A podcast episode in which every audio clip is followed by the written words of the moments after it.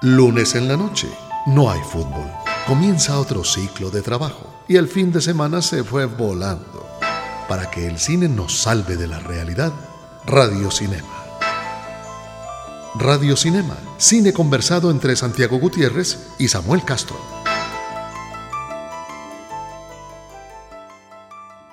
Llega a nuestras carteleras una rara avis en el panorama cinematográfico porque ya no se hacen comedias románticas y mucho menos comedias románticas para adultos, para adultos mayores de 40 años, incluso de 50 años. No, no es eh, parte del cine que se hace hoy que está claramente eh, dirigido hacia los adolescentes, con la excusa del estreno de El amor menos pensado de Juan Vera, la película que abrió el Festival de Cine de San Sebastián y, que se ha convertido, digamos, en, parte de una ola de cine nacional muy exitoso en Argentina, junto con eh, mi obra maestra y junto con El Ángel de Luis Ortega.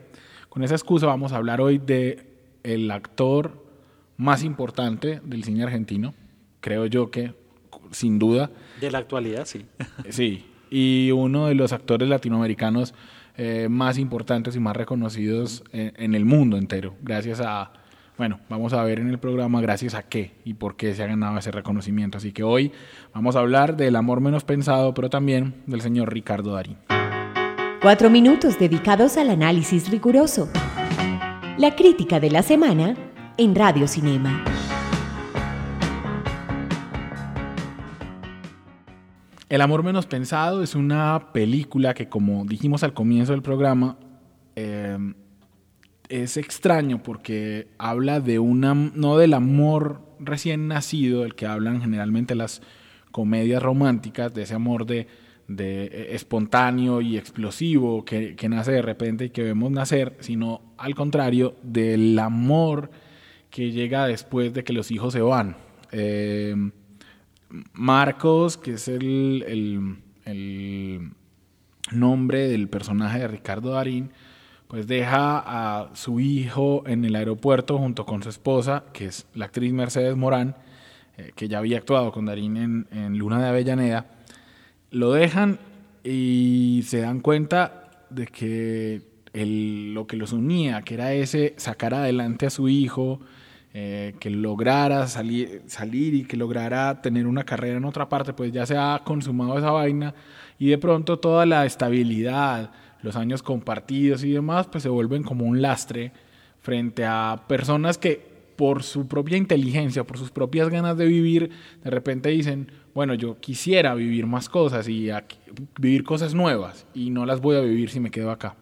Con ese argumento, Juan Vera y Daniel Cúparo arman un guion que tiene distintos niveles de, digamos que, excelencia. En algunos momentos logran muy bien eh, jugar al humor, con, por ejemplo, con una escena en la que Mercedes Morán tiene un encuentro ahí erótico con Juan Minujín en un, en un papel realmente hilarante. Eh, o en las salidas a citas del personaje de Ricardo Darín y en otros, digamos, ahí, eh, que son menos logrados, pero que no, no, perjudican el balance general de una película que está muy bien escrita. Lo mejor de El amor menos pensado son sus diálogos, unos diálogos que se desarrollan en, generalmente en espacios cerrados, por lo tanto no hay una gran propuesta fotográfica, pero también es cierto que no la necesita la historia, no, no, no necesita un desarrollo visual eh, tan impresionante como, pues, como otro tipo de historias. Y uno lo que quiere es ver a Darín y a Mercedes Morán todo el tiempo eh, conversando, porque la gracia eh, está en ellos dos, en dos actores que están en un momento espléndido de sus carreras, Mercedes Morán es, eh, es, el año Mercedes Morán, actúa en, tres o cuatro películas internacionalmente distribuidas con mucho éxito y Ricardo está en plenitud de facultades, se sabe eh, galán, pero también se sabe hombre maduro y sabe explotar ambas, ambas caras de, su personalidad y tiene eso que tiene Darín, eh, que es que uno no sienta que está actuando. Y Mercedes Morán, a Mercedes Morán le pasa lo mismo. Entonces uno termina de, ocurrir que esas dos horas y puntica que dura la película no se sienten. Eh, es, larga, es larga, digamos, para, para hacer comedia romántica. Las comedias románticas suelen ser más cortas, pero eh, tiene tantos, tantos buenos momentos que se disfruta muchísimo y es una, sin duda, una de las eh, alternativas chéveres y agradables que hay en la cartelera colombiana y en la cartelera de Medellín. Hablamos entonces eh, de uno de sus personajes centrales, de uno de sus protagonistas en nuestra siguiente sección. Nos hacen reír, soñar y llorar. Aún así, no los conocemos. Personajes del cine en Radio Cinema. Buenas noches, Santiago. Buenas noches, Samuel. Buenas noches a los oyentes que nos escuchan por los 95.9 de Cámara FM y a los que nos van a escuchar más adelante en las distintas plataformas de podcast como Mixcloud, SoundCloud o iTunes Podcast.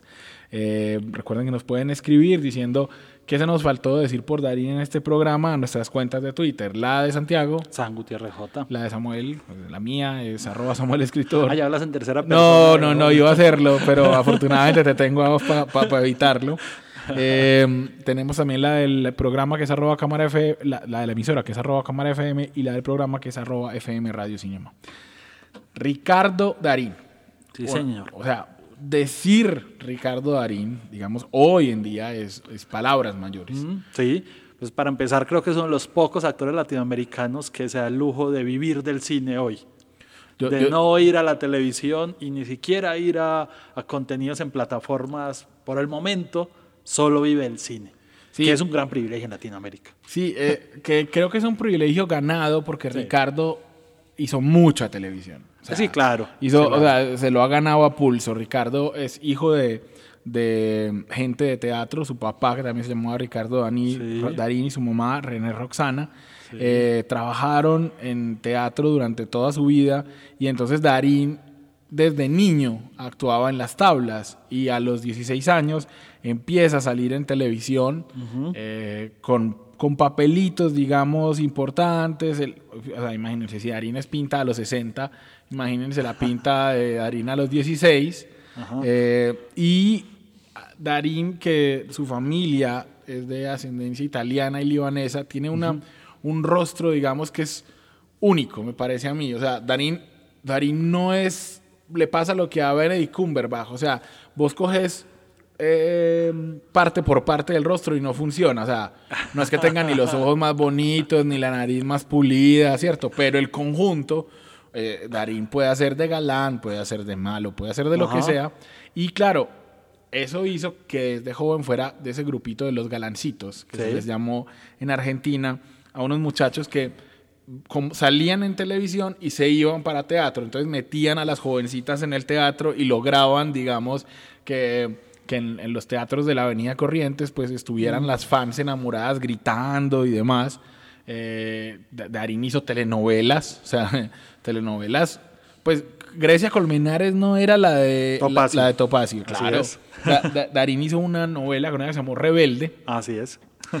hizo, uy, no, hizo, hizo demasiada televisión, eh, mucha, mucha televisión, y eso hacía que Darín en un momento de su carrera, ya por allá en los noventas, Bueno, incluso Samuel hizo telenovela drama y tuvo un momento en que pasó a la comedia, lo cual también le amplió un rango eh, como actor, porque pues el protagonista de telenovela también se encasilla fácilmente y, y- y ese salto a la comedia, especialmente en la telenovela argentina de los 60, Claro. porque ahora es común en la telenovela colombiana que sea, digamos, más picaresca y tenga, pero antes era el que era galán de telenovela no podía hacer comedia porque Sí. se ridiculizaba. exacto, y no era gracioso, y el galán de comedia era solo la- el pinta y demás, y Darín fue, fue galán, tan galán fue que durante siete años fue el novio de Susana Jiménez, que es como el sex symbol argentino. Si haga de cuenta ser novio de Amparo Grisales. O sea, eh, haga de cuenta eso. Ser novio de Amparo Grisales siete años. Eso fue Darín. Sí. Eh, hoy, hoy lo hablan y, se, y, y- y- y cuando se lo entrevista Susana, pues digamos, le dice todavía Ricardito, porque había una diferencia pues de edad en ese momento grandes que fue muy, muy usada por la prensa. Pero Darín, eh, la ventaja de él es que ese paso al teatro se quedó en el teatro y fue el teatro el que le dio otras herramientas. Es decir, lo vimos haciendo The Odd Couple, es decir, la extraña pareja, la de Neil Simon. Sí. Eh, hizo Taxi, Taxi, hizo Sugar, que son ya comedias más li- ligeras, livianas. y, e hizo Art, que, Sí. que, mm, que es también una obra, digamos, que fue muy popular en, en toda Latinoamérica. Y entonces eso le permitió que la gente lo fuera viendo, oiga, este actor da más, da más que la televisión, da, da para más cosas. Eh, sin embargo, yo diría, Santiago, no sé qué penses vos, que a pesar de que está perdido por perdido de Enrique Pinti, eh, eh, perdón, junto a Enrique Pinti, o, o El Faro de Mignogna, que de Mignogna se hizo muy amigo, tanto que después terminaría una película de, de Mignogna cuando se murió, y que salió en el mismo amor, la misma lluvia de Campanella, que, que sin duda, pues ese sí es una- su director fetiche. De todas maneras, el que le cogió la carrera y dijo, venga, este es un actor capaz de hacer otra vaina, eh, yo, yo pienso que lo logró fue Nueve Reinas. Sí, sí, él, él había hecho cine desde finales de los 70, pero la prueba máxima es lo que, eh, con lo que comenzamos este programa. Tenía que alternarlo con la televisión. Todavía no tenía esa espalda para, para poder decir y rechazar papeles en televisión. Solo, y, y eso se ve, no es sino ver la filmografía de Darín.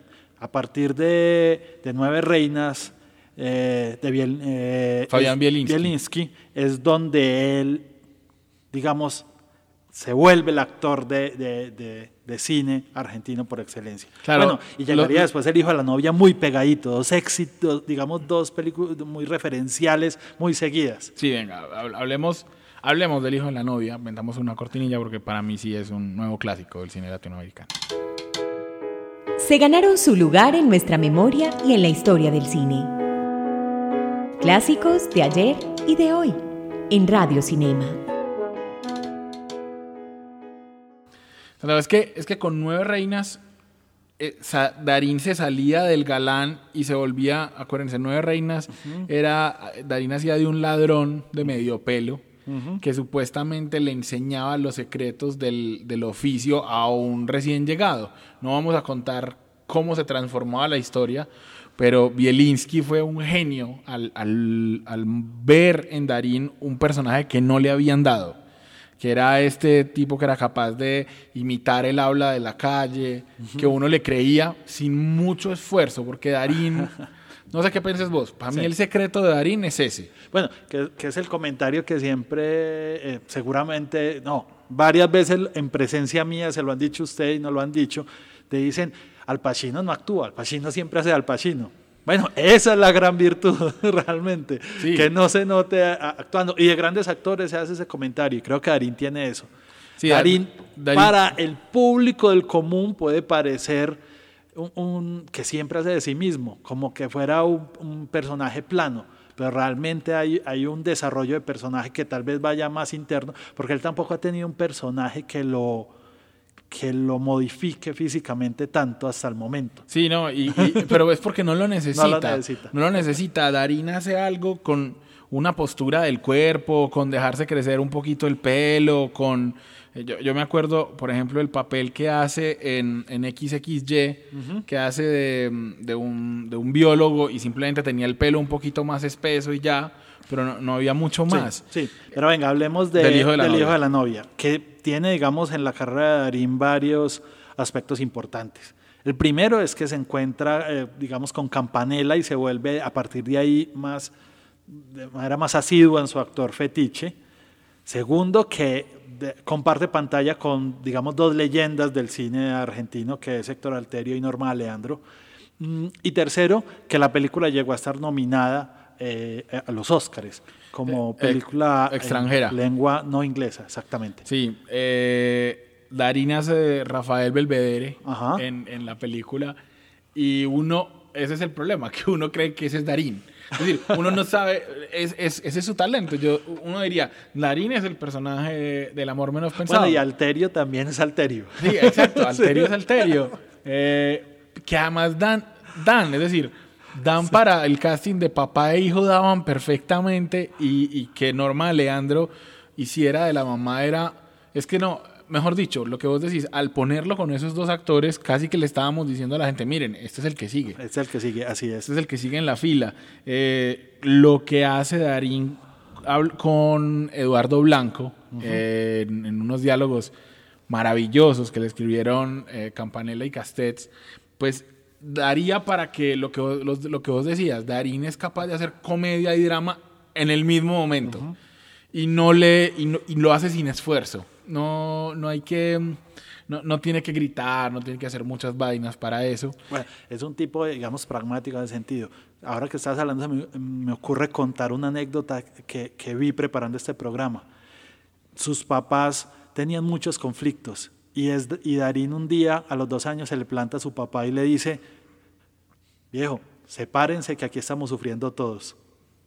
Exacto, exacto. O sea- Eh, eh, eso habla de eso habla de un carácter, digamos, de un carácter Sí. tremendo de Darín que, que incluso en este momento está viviendo una polémica en Argentina por unas quejas de, de una actriz que yo respeto mucho también, Valeria Bertuccelli, eh, sobre maltrato, pero no, pues ojo, dentro de los ensayos de una obra y se está quejando de que Darín estaba muy metido en el personaje, pero, pero estamos hablando de escenas de una vida conyugal de Berman, es decir, yo, yo de verdad creo que Darín simplemente, pues no sé, en los ensayos de teatro creo que no- uno no puede pensar en siempre como en la, en la mayor cortesía, y lo digo por lo que yo, por lo que sé de, de amigos de nosotros actores. Entonces Darín, Darín después del hijo de la novia se vuelve una estrella, Sí, una estrella sí. de cine. Eh, tendría apariciones, a mí se me ocurre destacar. Kamchatka. Exacto, se me ocurre que em- empieza con todos los buenos directores de esa generación. Entonces, Kamchatka con Piñeiro. Piñeiro. De- exacto. después, eh, Bueno, esta- Luna Avellaneda. sí, volve- que sigue. Que volvería con Campanella. Campanella. Exactamente. Vuelve con Bielinski, con el Aura. Uy, véanse Laura, señores. Ve- véanse Laura, señoras y señores. Es- eso es una, una película mayúscula. Después está XXY con Puenzo, que la acabas de citar. Sí. Mm, bueno, estamos haciendo aquí como una filmografía selecta. Y creo que en el 2009 llega de nuevo de la mano de Campanella el otro boom, que es el, se- el secreto de sus ojos. Sí, yo les diría que yo les diría que salten del baile de la victoria, que es del mismo año y que ni Darín la salva. Sí. eh, y vean, si vean. Bueno, está Carancho de Trapero. es que eso iba a decir, ese es el otro gran director. Entonces, Darín a- se vuelve el actor tanto que. Sí, porque con Trapero vuelve después en Elefante Blanco años después. Exactamente. Hizo Carancho, hizo Elefante Blanco y hablemos entonces de un nuevo director muy importante en Argentina para hablar de esa una de las últimas películas en las que increíblemente Darín hace de malo. Nunca serán clásicos, pero tienen algo que las hace inolvidables. La videoteca de Radio Cinema.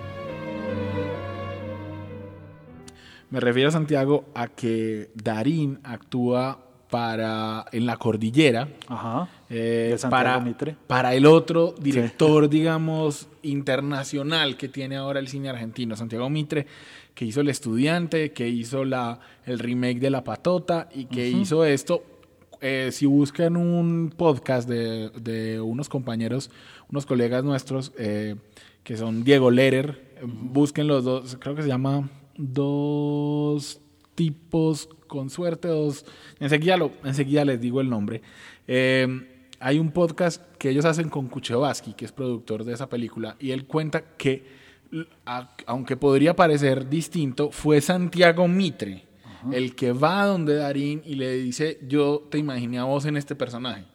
El personaje es un presidente de la Argentina que tiene muchos líos, que tiene muchos problemas con, con su hija, eh, y, y en el que Darín hace un registro, otra vez, sin, eh, se los juro, sin mucho alaraca, ¿no? Tiene, Que, no tiene que cambiar mucho de bueno a malo, pero es un, hay un momento de la película en que uno siente maldad, de- la maldad del personaje, y es una maldad casi sobrenatural, muy de, muy de- muy de la que uno se imagina que tiene un político. Eh, vean la cordillera porque, porque verán, digamos, esta virtud de Darín y es transformarse sin transformarse físicamente, que ya la destacamos.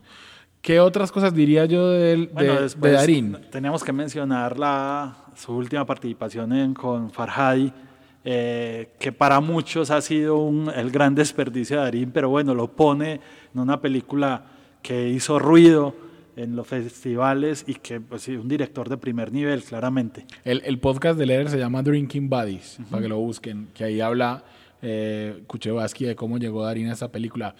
¿Qué es hoy Darín? Hoy es Darín es la gran figura del cine argentino. O sea, se le consulta para todo, se le pregunta sobre política, es el, el, el- el- qué opina Darín acerca del el- el estado del teatro en general. Y, y- Y se ha mantenido fiel, digamos. No sé si eh, te- alguna vez han visto ustedes en redes sociales una entrevista que le hace Alejandro Fantino en Animales Sueltos, donde él dice que le ofrecieron muchas veces que, que- que trabajar, incluso creo que él cita a Tarantino, pero que tenía que hacer de un mafioso Latino. latino. Sí, él yo- dijo no, simplemente. Yo me acuerdo, creo, si mi memoria no me falla, que el papel específico era el mafioso que terminó haciendo Luis Tosar en Miami Vice de Michael Mann. Ah, también, Creo, sí, creo que era justamente ese papel el que él fue a Miami a dar la... la- y entonces Fantino le dice, pero tienen a pagar un montón de guita. Sí. Él dice, sí, pero, pero ¿y qué? Pues, ¿y qué? E- Ese ¿y qué? que no entiende un montón de gente es el que hace grandioso a Darín. El, el de preferir actuar en una película, sí, con vocación comercial, pero chiquita, como Truman, que es otra recomendación, Sí. con el que se ganó la concha de... de- Y el Goya. Y el, Goya, también, ajá. porque Darín ya hace mucho cine en español. Y eso que nos quedamos sin hablar del Bombita, que es un personaje en Relatos Salvajes, Sí, por el que uy. encuentran, por el que encuentran a Darín en Pasamos por Twitter. esa gran película en, en- en el camino. Se nos quedan muchas películas, pero como siempre lo que queremos es que ustedes queden picados, Para, Picados. para buscar la filmografía de Darín y ver un poco de la Argentina de hoy en sus películas. Sí, del hombre que fue galán y supo transformarse en otra cosa, en un actor de, de carácter tremendo. Vamos entonces con la cortinilla de soundtrack para cerrar el programa de hoy. El cine canta, baila y suena. El soundtrack de la semana en Radio Cinema. Santiago, los vamos a dejar como empezamos, con la música de, de El amor menos pensado, que es la película que nos trae a Darín a nuestras carteleras, la canción de la película que es Fuego de Paisao o Fuego y Pasión de Wando. Y con esa película, con ese bossa nova, los esperamos dentro de ocho días aquí en Radio Cinema.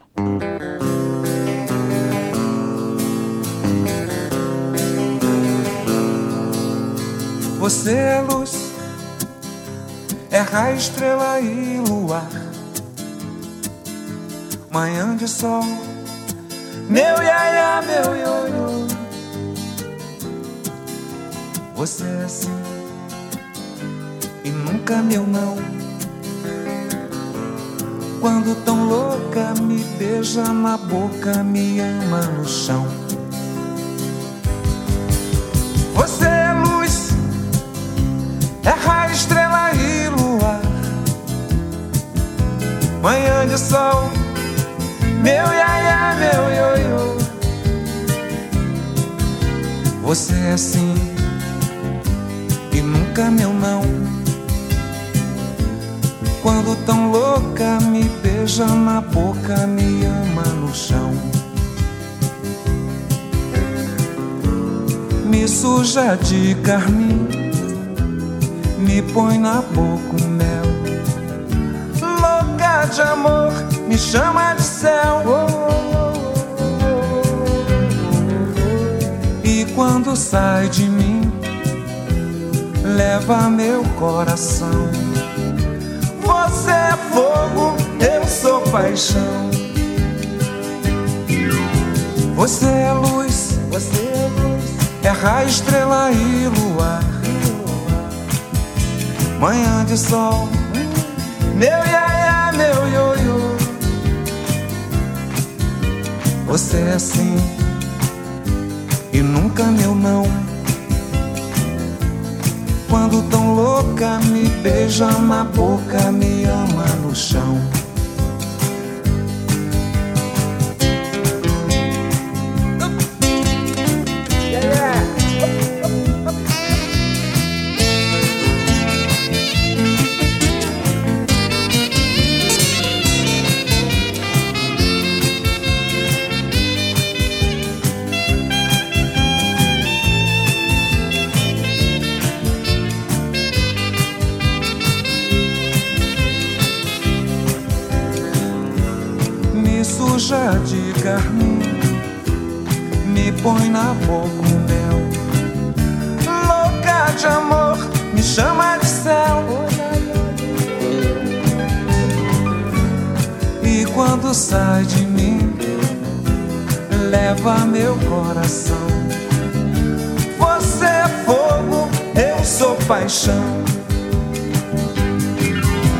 Você é luz, é raio, estrela e luar.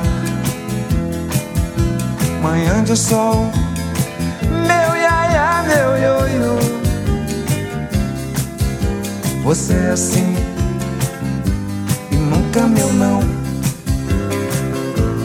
Quando tão louca me beija na boca, me ama no chão. Quando tão louca me beija na boca, me ama no chão. Quando tão louca me beija na boca, me ama no chão.